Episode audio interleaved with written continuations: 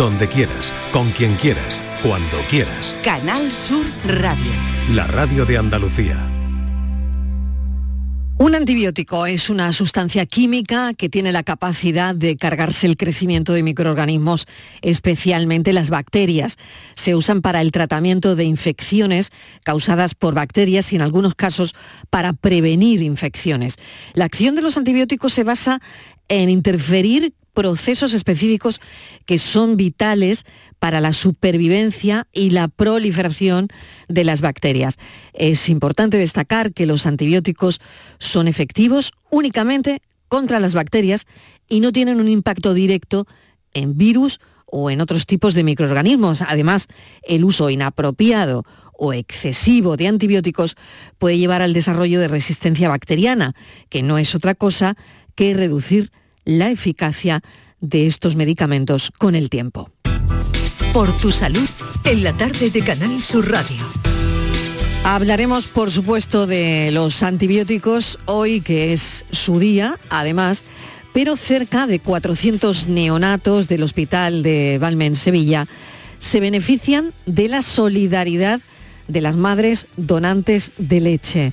Patricia Torres, bienvenida. Hola Marilo, buenas tardes. En el marco de la celebración del Día Mundial del Prematuro, la unidad de neonatología del Hospital Universitario de Valme de Sevilla pone especial énfasis en los beneficios clínicos de la lactancia materna y en caso de no disponer de la leche de la propia madre, de la leche humana donada. Una efeméride que este centro aprovecha para agradecer la solidaridad de las madres sonantes de su banco eh, captador y receptor. En julio de 2017, el Hospital Universitario de Valme se acreditaba como centro receptor de leche humana donada, configurándose como centro satélite colaborador del banco de leche materna más cercano, en este caso ubicado en el Hospital Universitario Virgen del Rocío de Sevilla. Y desde el año 2018 se convirtió en el primer centro de Andalucía Occidental receptor y captador de donantes de leche humana. La unidad de neonatología de este hospital atiende cada año a unos 380 recién nacidos con diversas patologías. De ellos, el 25% son neonatos prematuros cuya patología difiere dependiendo de la edad gestacional. En este centro recuerda que puede ser donante toda mujer con buen estado de salud que esté amamantando a su hijo y pueda generar más leche de la que su bebé demande. Esta leche se destina principalmente a los recién nacidos prematuros que los primeros días no tienen leche suficiente de sus propias madres. También serán receptores los neonatos que padezcan alguna cardiopatía, patología intestinal o enfermedades graves. La conmemoración del Día Mundial del Prematuro está cargada de emotividad entre los profesionales de esta unidad al hacer balance de la dureza de la experiencia de recién nacidos y familias que pasan a lo largo del año por estas instalaciones. La actividad que se repite cada año es una ornamentación muy especial, Marilo. Pequeños calcetines colgados y fotos de neonatos que pasaron sus primeras semanas al nacer en esta unidad clínica. Además, hoy se ha instalado una mesa informativa en la entrada principal del Hospital Universitario de Valme con el objetivo de sensibilizar a la población de la situación de hasta meses de ingreso por las que pasan las familias de neonatos prematuros. Es fundamental visibilizar el apoyo que se le brinda desde neonatología y la labor callada que realizan los profesionales en su atención a estos pequeños héroes para sacarlos adelante en su lucha por la vida. Asimismo, durante esta mañana se ha llevado a cabo una suelta de globos que simboliza el valor del esfuerzo diario de las familias que consiguen que la vida de sus hijos sea lo más feliz posible. Nuestro apoyo a los sanitarios que luchan por esos neonatos. Eh, hoy es un día importante para ellos. Nuestro apoyo a las familias, por supuesto, también, y a esos pequeños que luchan por la vida. Gracias, Patricia Torres. A ti un abrazo. Vamos con los antibióticos, 6 y 8 de la tarde. Las resistencias bacterianas ocasionan 35.000 muertes al año en este país, según la Sociedad Española de Enfermedades Infecciosas y Microbiología Clínica. Un informe de la Organización Mundial de la Salud alerta sobre las malas prácticas en torno al uso de antibióticos que suponen una amenaza seria en materia de salud pública, ya que favorecen la generación de esas resistencias de las que ya hemos hablado y conocemos. No hay nada peor que la resistencia a un antibiótico, ¿no?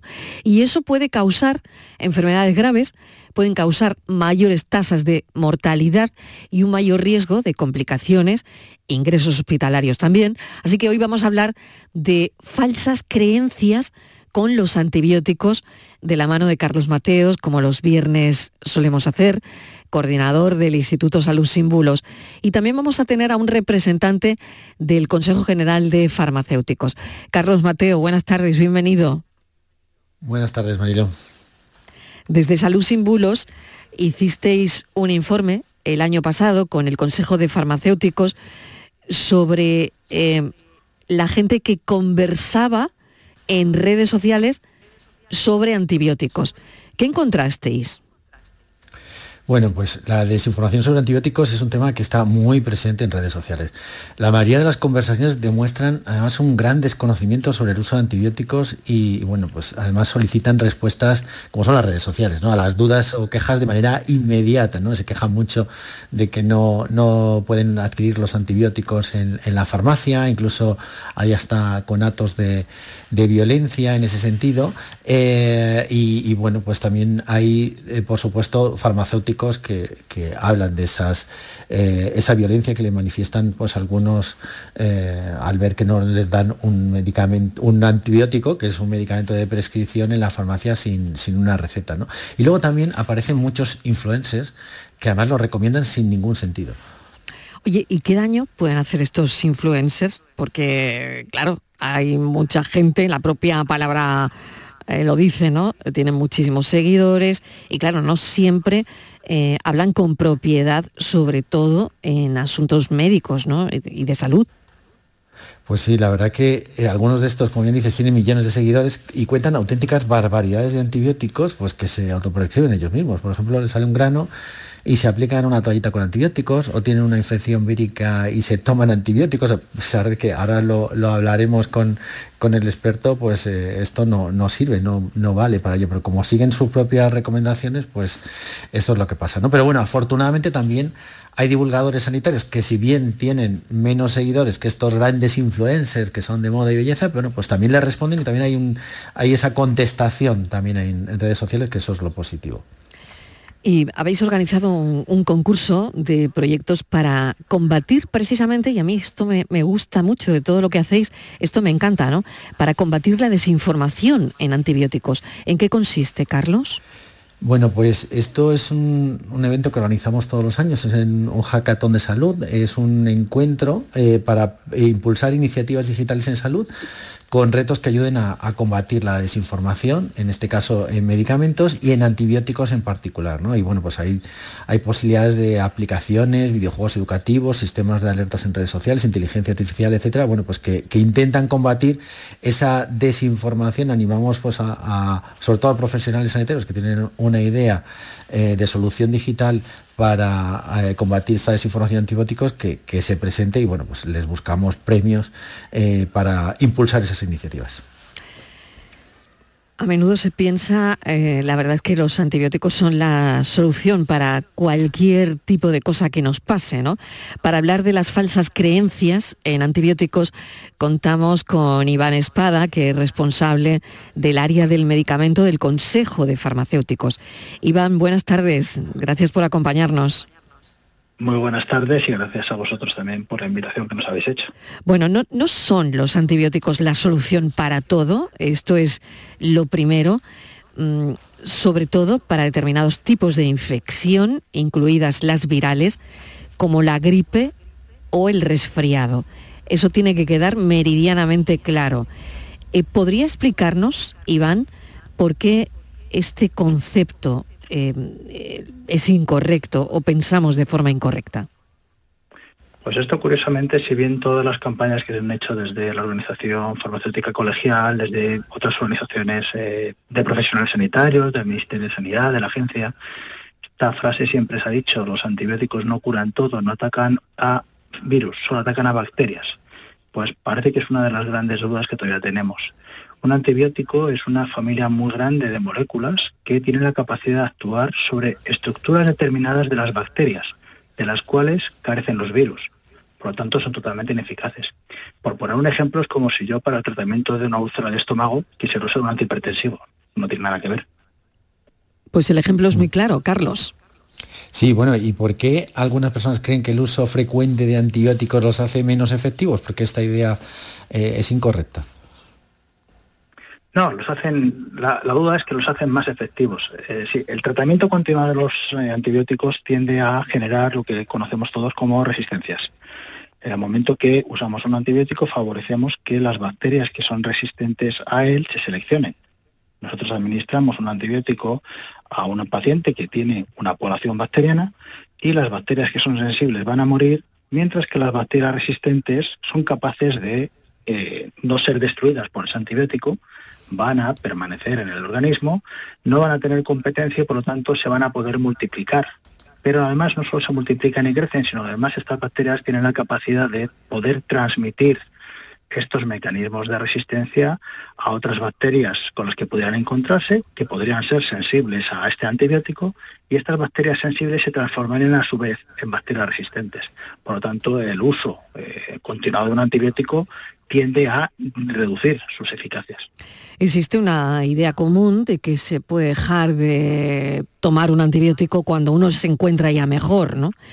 Em, ¿Podría explicarnos también por qué es importante completar el tratamiento? Es muy importante completar el tratamiento por esto que estamos hablando, para reducir el riesgo de eh, generación de resistencias. Nosotros tenemos que tener en cuenta que las bacterias son microorganismos que no las vemos. Nosotros lo que percibimos muchas veces son los síntomas de la infección. La aparición de fiebre, la aparición de ciertas sintomatologías, sobre todo fiebre es lo más, lo más visible. Entonces, en el momento que nosotros dejamos de percibir esos síntomas, consideramos que esa infección se ha curado, y lo cual no quiere decir que sea así. Puede ser que esa población bacteriana ya esté controlada, pero todavía no ha sido eliminada si retiramos el antibiótico antes de tiempo, lo que podemos favorecer es que estas bacterias que quedasen volvieran a multiplicarse y volvieran a reproducir el proceso. Y además, eh, puede que además eh, pues generen este tipo de selección de resistencias antimicrobianas. Carlos.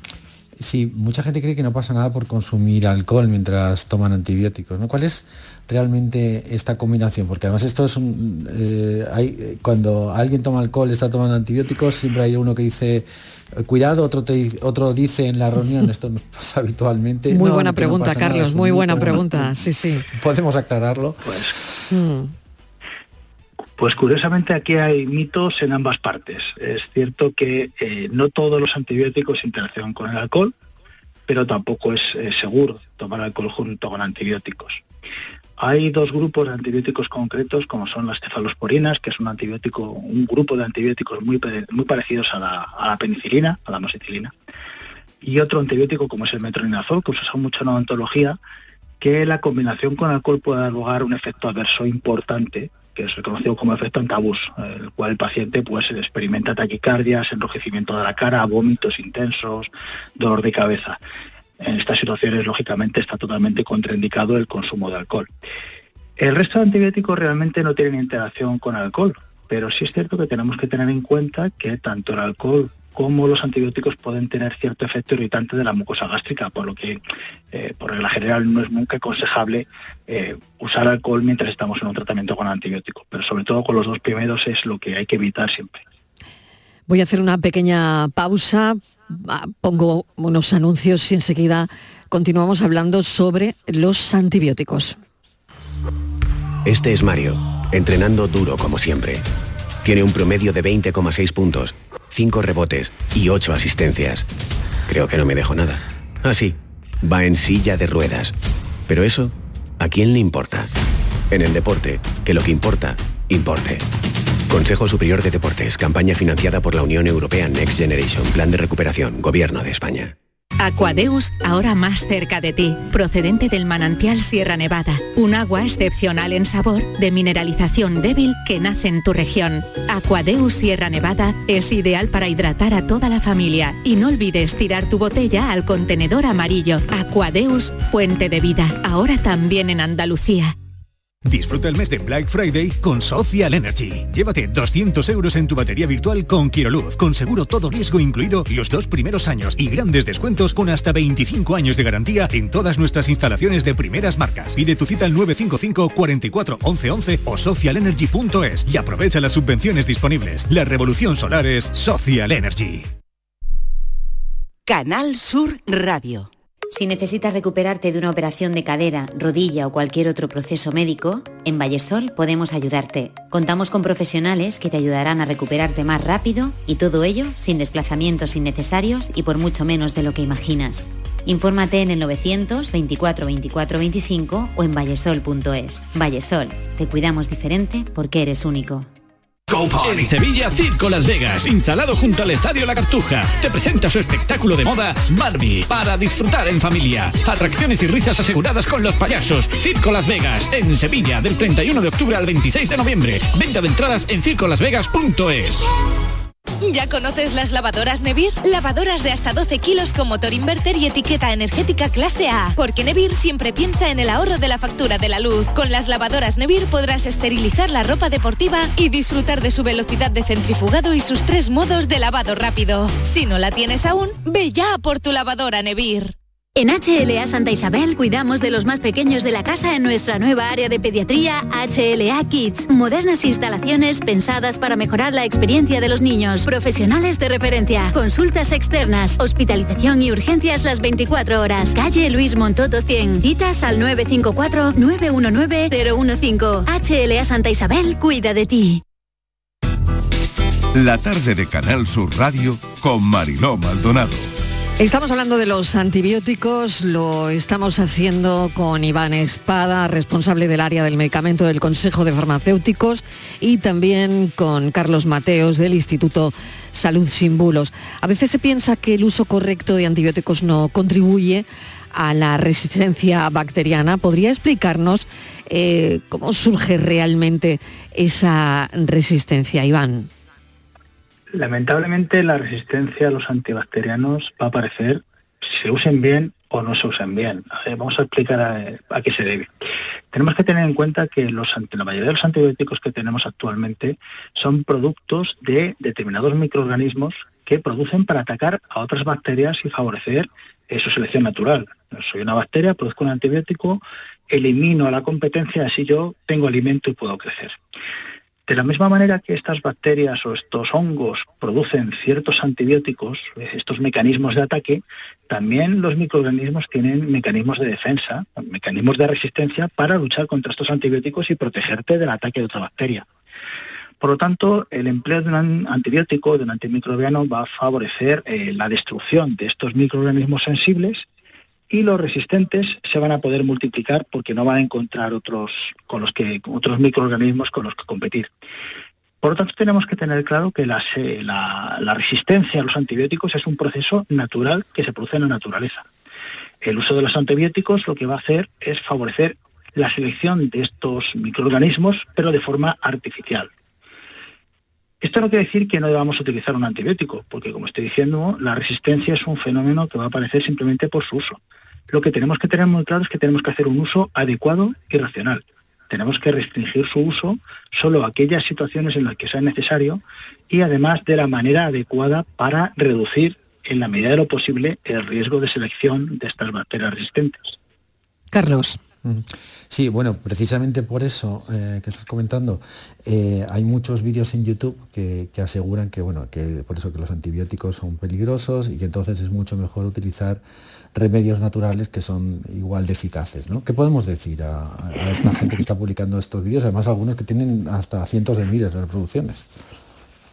Sí, este término de natural es, es bastante mm, reiterativo. Mm. Bueno, en primer lugar, como acabo de decir ahora mismo, tenemos que tener claro en primer lugar que la mayoría de los antibióticos son sustancias de origen natural, porque las van a producir hongos o bacterias. En segundo lugar, tenemos que insistir de nuevo en que el término natural es un término que está muy asociado a eh, marketing, para dar una falsa imagen de la seguridad de una sustancia, pero esto no tiene por qué ser real. Eh, cualquier sustancia natural puede ser muy segura o puede ser totalmente insegura. Eh, al margen de esto y por ir al tema concreto de pues, ciertos derivados de plantas medicinales y temas así parecidos, tenemos también datos de que algunos extractos de plantas pueden tener un efecto antiséptico que puede ayudar a destruir un microorganismo. Por lo menos esto se ha comprobado en ciertos estudios clínicos, ciertos estudios perdonad, en, en laboratorio. Eh, este efecto antiséptico, sin embargo, no quiere decir que estos extractos de plantas puedan curar una infección en una persona. Una cosa es que tú destruyas un microorganismo en un estudio y otra cosa es que esto sea trasladable a tratar a una persona. Por otra parte, tenemos que tener en cuenta que este tipo de sustancias eh, naturales, como mal se dicen, suelen tener un efecto inespecífico y en caso de que sean capaces de destruir una bacteria, destruyen todas las bacterias que se puedan encontrar, incluyendo aquellas que puedan ser beneficiosas y que viven en nuestro organismo y veces con nosotros y que constituyen casi, eh, digamos, un, aliado precisamente contra la infección.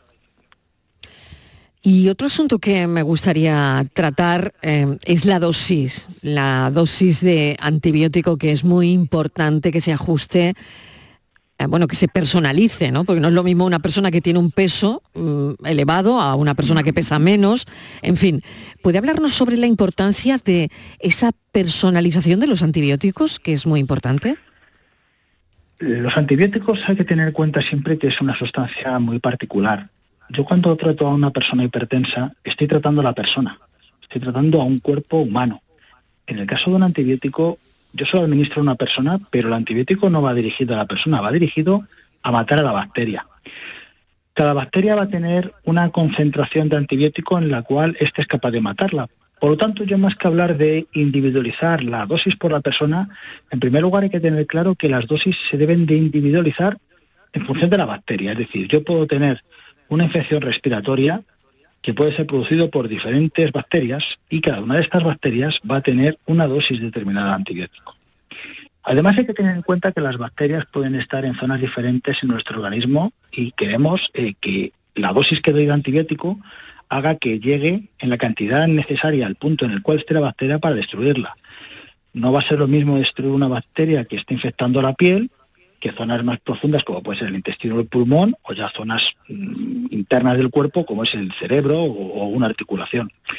Por ello, para una misma bacteria, como estaba diciendo antes, también hay que tener en cuenta dónde se está produciendo la infección para individualizar la dosis.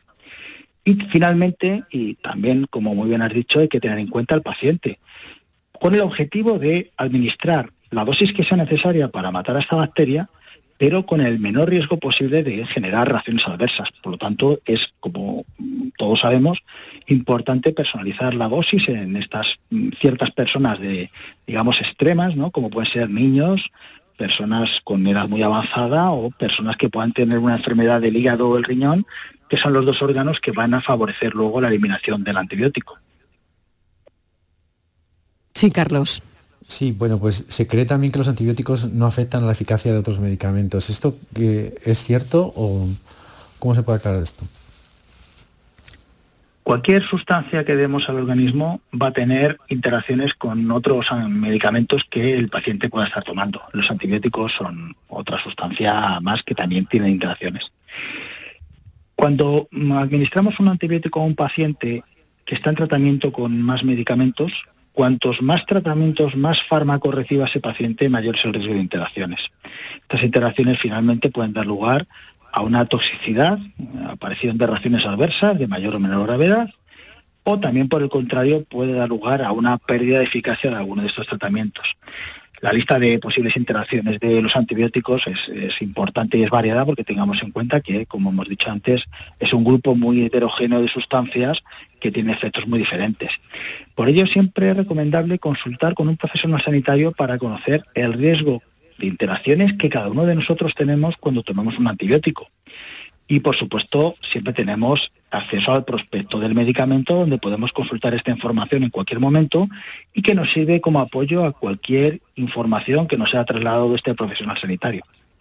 Ha sido un tutorial sobre antibióticos. Nos quedan algunos asuntos que trataremos en otro programa, pero le agradecemos enormemente a Iván Espada, responsable del área del medicamento del Consejo de Farmacéuticos que hoy mm, nos haya ayudado a abordar este asunto porque es el Día de los Antibióticos Día Mundial.